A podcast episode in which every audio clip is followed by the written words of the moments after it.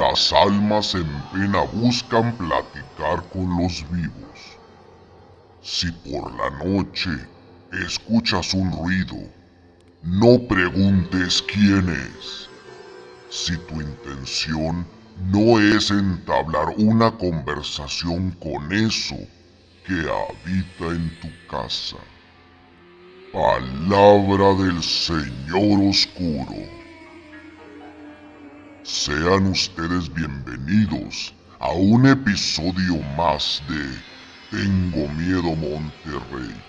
Y para dirigir este programa, recibamos al Señor, al Mesías, al Redentor, a su santidad oscuro, el sacerdote de lo paranormal, el señor Agots Villarreal.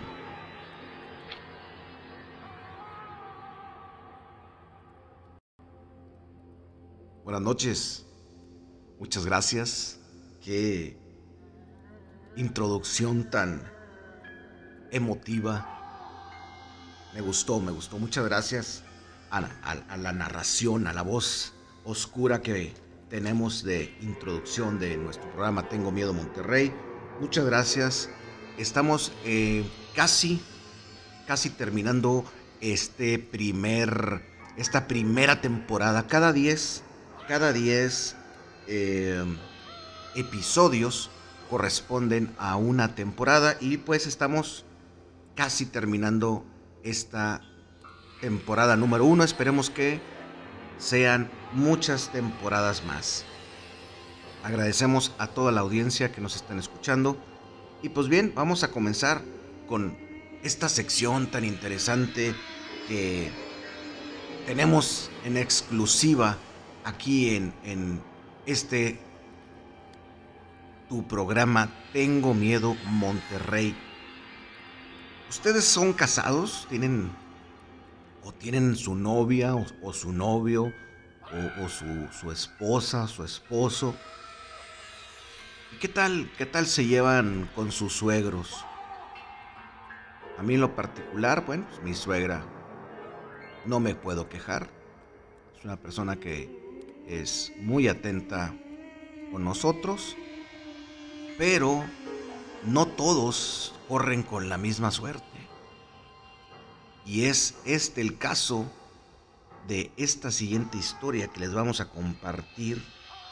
La historia de El yerno diabólico. Tómala. Fíjate nada más cómo, cómo viene el encabezado. Dice, decapita a sus suegros, cae cuando paseaba las cabezas. Órale.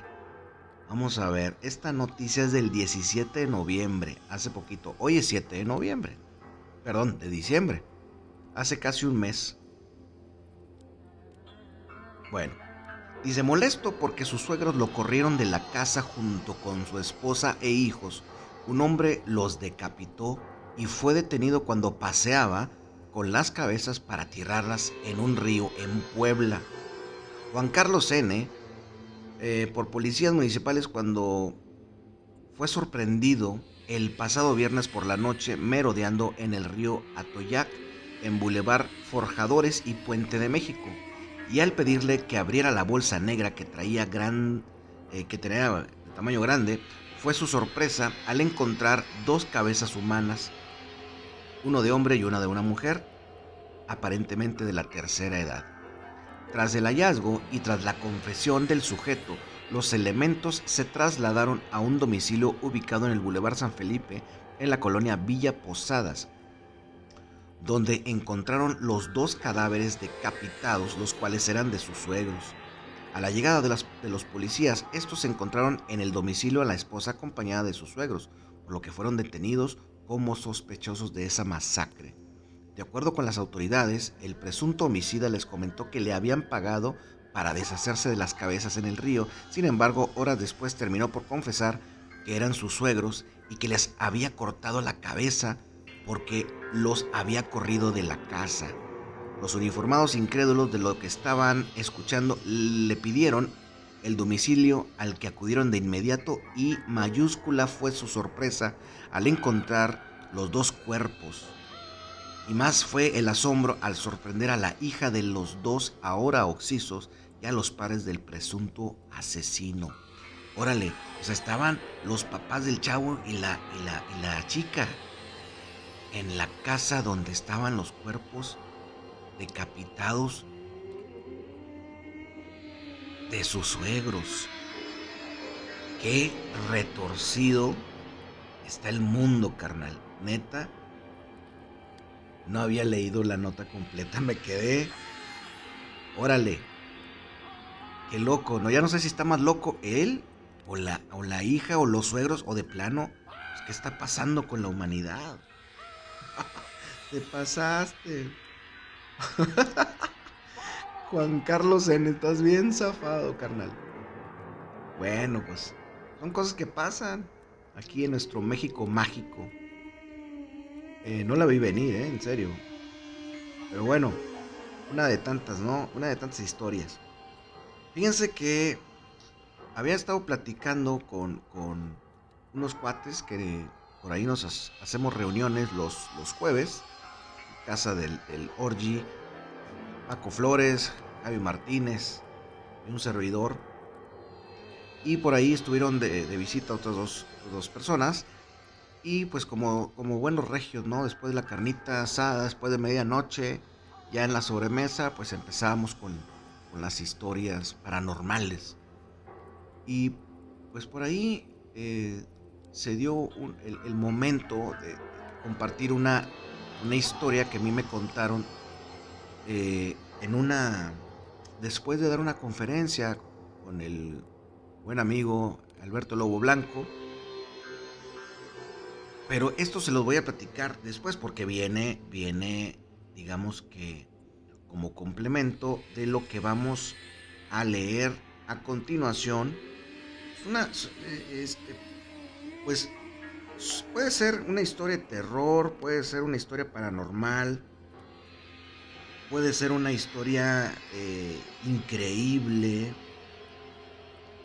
eh, puede ser una historia curiosa, pero bueno, ahí va. El vuelo 513. El avión que desapareció por 35 años y volvió a aparecer. Chécate nada más. Existen muchas historias relacionadas con los viajes en avión, pero ninguna guarda tanto misterio e intriga que el vuelo 513 Santiago, el cual despegó en 1954 y aterrizó 35 años después, con todos sus pasajeros convertidos en esqueletos. El vuelo 513 de, eh, de Santiago había salido desde Aachen, en la ya extinta Alemania Occidental, un 4 de septiembre de 1954. El Lockheed Super Constellation tenía a bordo 88 pasajeros y 4 tripulantes más. Se suponía que sería otro viaje típico para la aerolínea y los tripulantes. No había razón alguna para sospechar lo que sucedería después.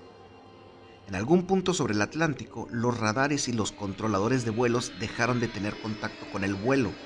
El avión había dejado de emitir señal alguna, desapareciendo hasta el 12 de octubre de 1989, cuando realizó un aterrizaje perfecto en Port Alegre. Ningún trabajador reconoció el avión, ni éste había hecho contacto alguno con sus controladores. La situación era extraña, por lo que la seguridad del aeropuerto se acercó de forma cautelosa a investigar. La tecnología era antigua y cuando notaron el nombre de la aerolínea, descubrieron que se trataba de la antigua Santiago, que había dejado de funcionar en 1956. Nada tenía sentido. Sin embargo, lo peor estaba por verse. Cuando ingresaron a la nave se encontraron con la horrorosa imagen de 92 esqueletos humanos a bordo, todos sentados en sus respectivos asientos, al punto de que el esqueleto del capitán Miguel Víctor Curi aún tenía los controles y estos se encontraban en marcha. ¿Qué sucedió?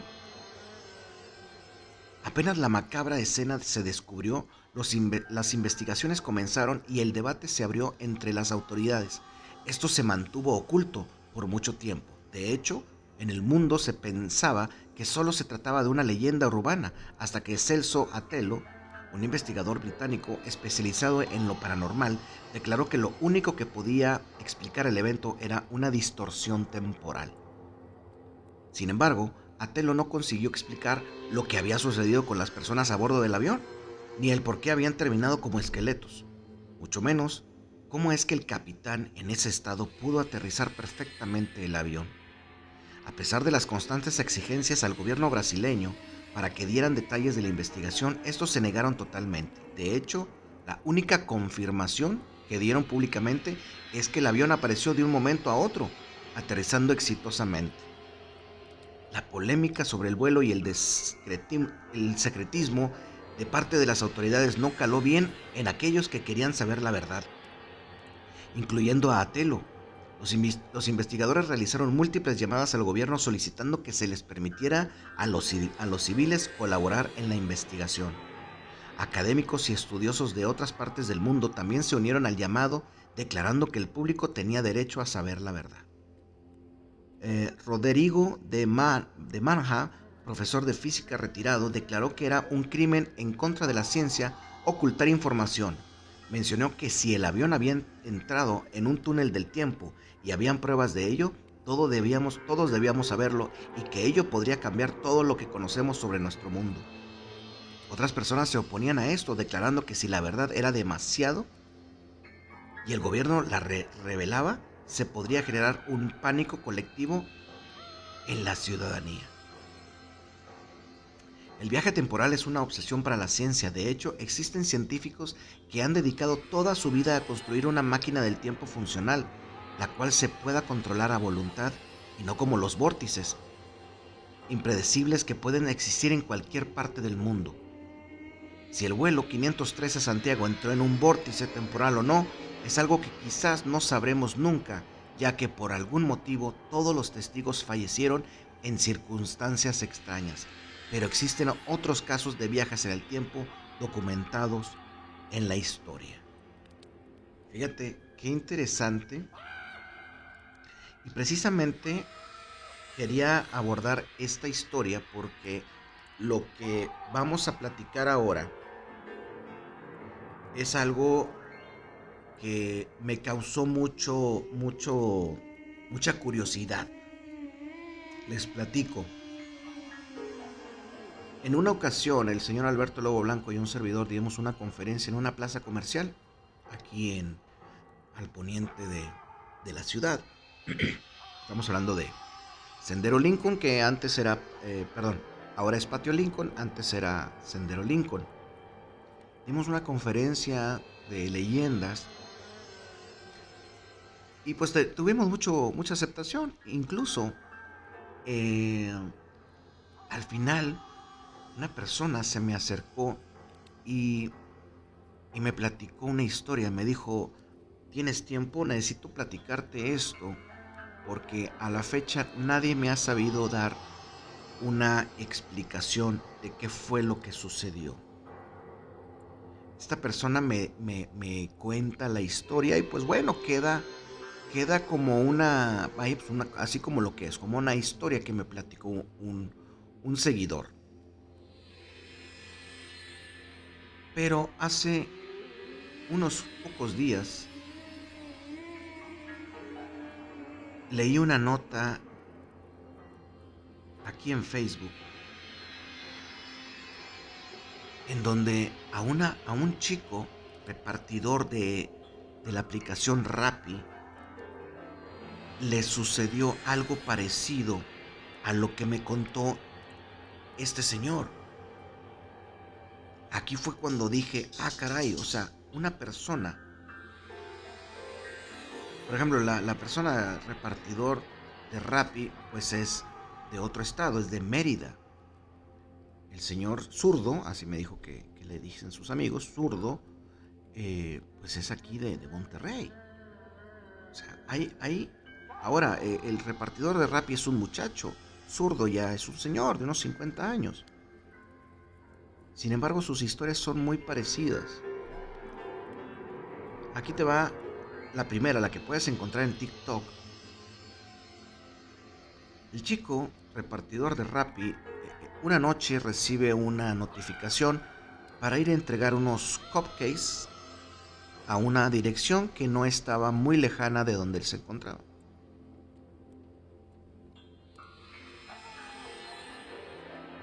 Él acepta el pedido. Dije cupcakes, es cupcakes, perdón. Acepta el pedido y se dirige a la dirección.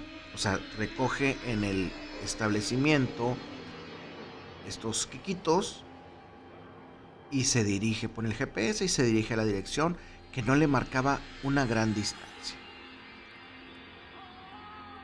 En algún momento del trayecto, el celular hace una especie de parpadeo como si estuviera a punto de reiniciarse o de apagarse y la dirección cambia. La distancia ahora era mayor y le notifica a la aplicación que no va a ser posible llegar a tiempo a entregar el pedido. Sin embargo, él continúa. Sigue por una carretera que ya se le empezó a hacer extraño porque al principio estaba muy cercana la, la ubicación. Lo curioso es que empieza a pasar por unos arcos que se encuentran en estas carreteras de Mérida. Dice, ya estoy muy retirado porque esto normalmente no se ve en la ciudad. El camino lo lleva a una hacienda. Pero dice que era una hacienda muy interesante, iluminada con antorchas y tenía muchos caballos.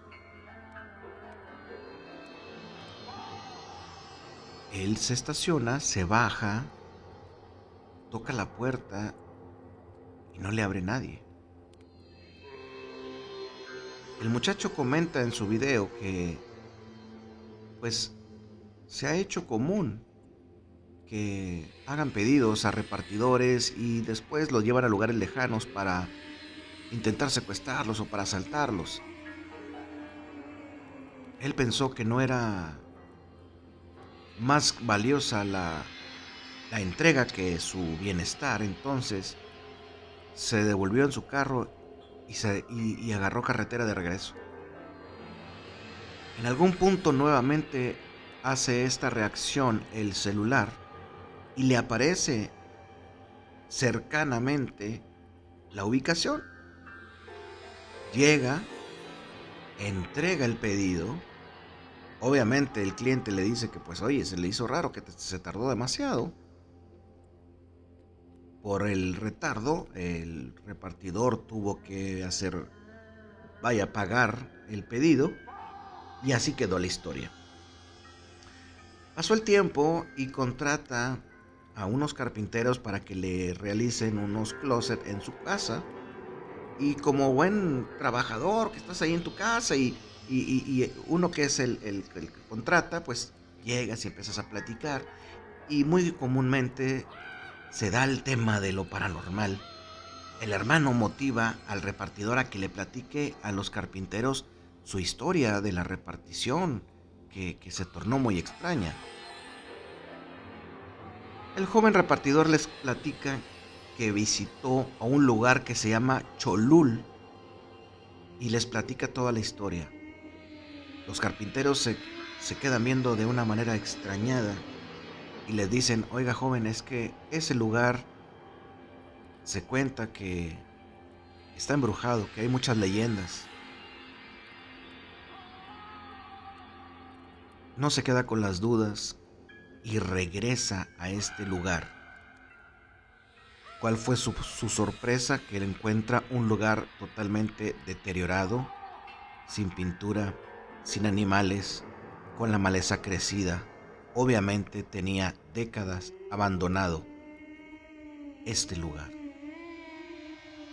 Desde ese momento, el joven dejó de trabajar para la aplicación de Rappi.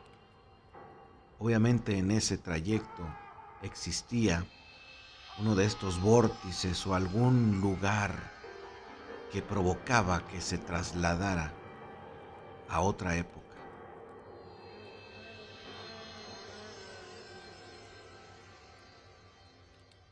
Ahora bien, vamos a pasar a la historia de Zurdo. Zurdo era un mecánico de en un taller que le daban servicio a los taxis. Los, taxistas pues tenían que llegar a, hacer cambio de aceite durante su trabajo, o sea, llegaban con el motor eh, pues con altas temperaturas. Y como el coche de taxi no puede detenerse muchas horas, mucho tiempo, muchos días, porque es dinero perdido, pues entonces tienen que hacer el cambio a pesar de que esté todo, pues, muy caliente. El señor zurdo refiere que él no ocupaba carro para ir a su casa ya que estaba cerca, entonces él decidía, él prefería caminar. En el trayecto del taller a su casa había una cantina, misma que visitaba con frecuencia después del trabajo ya que terminaba muy acalorado y pedía normalmente una, una tina, una cubeta de, de cervezas. Una tina con, con seis cervezas. Un día, él se siente raro, se siente diferente. Y como quiera visita la cantina, pero en esta ocasión solamente pide una cerveza. Los que ya lo conocían se sorprendieron, ya que pues todos los días pedía mínimo una cubeta. Pidió en esa ocasión una sola cerveza y ni siquiera se la terminó. Desconcertado, se levanta de la silla, se va a su casa, que estaba aún pues, cerca todavía. Camina hacia su casa, abre la puerta y entra. Pero cuando entra, lo que estaba viendo no era su casa. Era un salón un salón como de baile de una época atrás, efectivamente iluminada con antorchas. No había pavimento, era solamente tierra. Él se pregunta, ¿qué, ¿qué es esto? ¿Dónde estoy? El techo del recinto era muy alto, había una alfombra. Obviamente era algo muy elegante. Poco a poco se empieza a acercar una persona de vestido de color rojo, amplio, grande. Se da cuenta que es una mujer con un peinado que no era de la época. Cuando se acerca la mujer, el señor zurdo le va a preguntar qué época era, que dónde estaba. Y en eso, en un abrir y cerrar de ojos, se encuentra en la sala de su casa con la esposa y la hija moviéndolo de un lado a otro como tratando de despertarlo hasta que él vuelve en sí y les dice, ¿qué está pasando? ¿Qué me están haciendo? la hija y, la esposa muy asustada le dice, es que algo te pasó. Tenías los ojos totalmente abiertos y estabas haciendo preguntas extrañas. Estabas asustado, estabas preguntando qué era todo lo que estaba alrededor. La televisión te hacía mucho, te daba mucha curiosidad, preguntabas qué era eso. Lo que el señor zurdo dice, que posiblemente su cuerpo se intercambió con el cuerpo de la persona de aquel viaje donde estaba en ese salón, iluminado con antorchas, y la mente del señor zurdo estaba en esa época y la mente del otro señor se fue a la época del presente. ¿Habrá sido el mismo señor zurdo en otra época que tuvo algún cambio? ¿O su cuerpo experimentó algún viaje en el tiempo? Estas tres historias tienen algo en común. Se vieron involucrados en un cambio de tiempo. Entraron en algún, algún agujero temporal que se encuentra quizás escondido o perdido en algún lugar de nuestro mundo.